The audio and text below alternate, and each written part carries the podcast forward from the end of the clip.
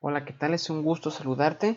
El día de hoy vamos a ver dos ejemplos de cómo evaluar el criterio de claridad como parte de los criterios crema de los indicadores en un ejemplo tomado del blog coneval.go.mx. Comencemos.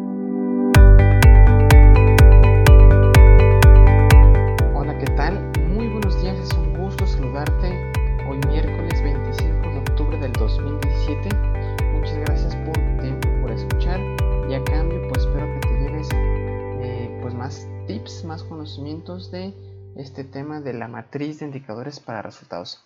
Recuerda que estamos en un ciclo de cómo, bueno, estamos revisando todos los elementos de la ficha técnica del indicador y el día de hoy vamos a continuar platicando sobre la claridad de los criterios crema.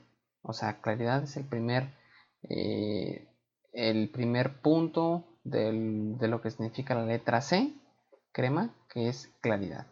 Pero antes recuerda que en isaacfigueroa.com diagonal contactar puedes hacerme cualquier duda, pregunta o comentario que tengas acerca de la MIR. Muy bien, pues vamos a, comenzar.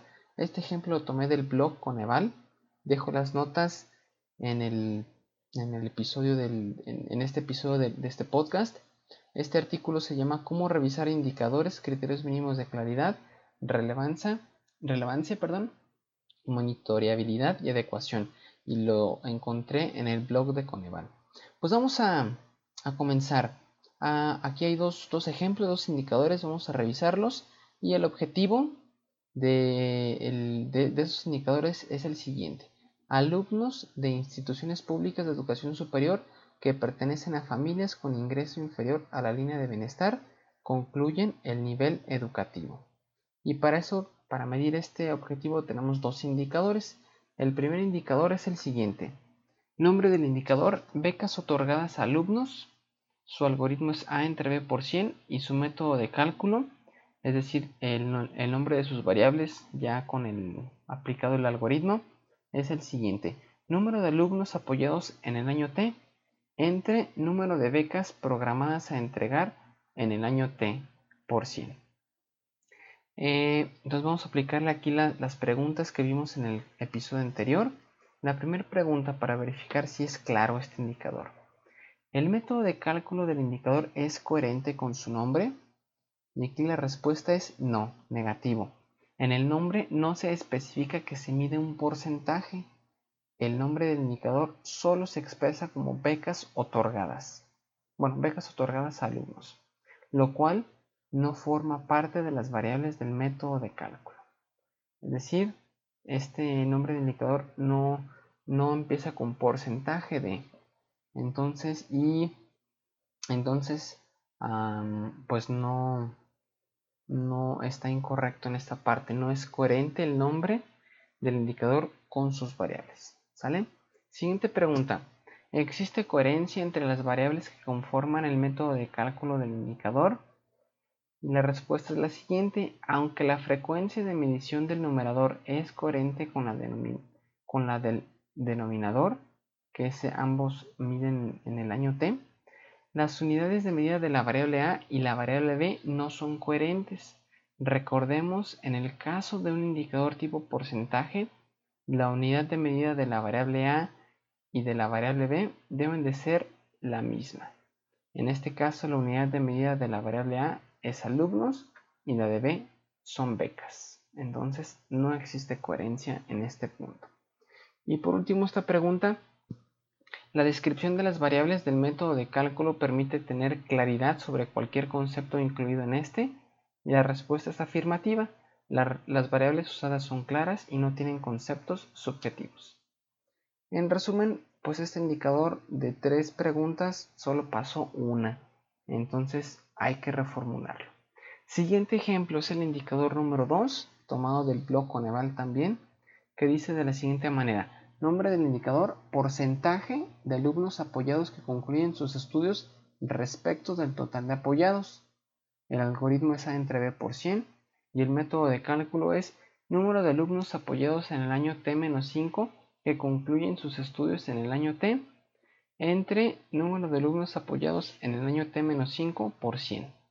Y vamos a aplicarle estas preguntas también que aquí nos recomienda el Coneval.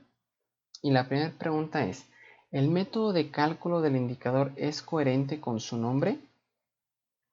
Y la respuesta es afirmativo. Eh, en el nombre se especifica que se mide un porcentaje y también el nombre expresa las variables que se establecen en el método de cálculo, que son alumnos que concluyen sus estudios, que fueron apoyados y eh, los alumnos apoyados. ¿Sale? Siguiente pregunta. ¿Existe coherencia entre las variables que conforman el método de cálculo del indicador? Sí, la frecuencia de ambas variables son coherentes. Se mide el porcentaje de los alumnos que fueron apoyados hace 5 años y que terminan en este año respecto de los que fueron apoyados hace 5 años. Por otro lado, o asimismo, más bien, las unidades de medida de las variables son coherentes entre la variable A y la variable B, es decir, son alumnos o están midiendo alumnos ambas variables. Correcto. Y por último, la descripción de las variables del método de cálculo permite tener claridad sobre cualquier concepto incluido en este. Afirmativo. Las variables usadas son claras y no tienen conceptos subjetivos. Y listo, entonces, en resumen, cuando vayamos a revisar nuestros indicadores y queremos, queramos revisar la, si son claros, si cumplen con el concepto de claridad, pues hay que practicarle estas tres preguntas que, que están aquí en el blog del Coneval y contestarlas. Y si cumplen con esas tres, pues sí, sí, sí es claro nuestro indicador. Y si no, pues hay que reformularlo o hay que replantearlo para que cumplan con estas tres preguntas. Muy bien, pues es lo que tenía el día de hoy. Muchas gracias por tu tiempo.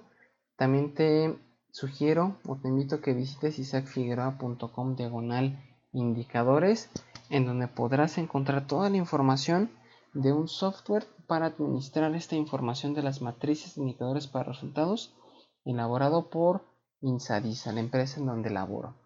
Y si te interesa o si tienes por ahí curiosidad, puedes escribirme a isaacfigueroa.com diagonal contactar y podemos iniciar la conversación. Incluso podemos ah, armarte un demo y para que tú vayas ingresando tu, tu información y que veas lo práctico que es manejarla a través de este sistema. Muy bien, pues todo por el día de hoy. Que tengas un excelente resto de semana. Ya se nos está terminando octubre y estamos aproximándonos al cierre del año. Que tengas un excelente resto de semana. Un abrazo. Hasta luego. Adiós.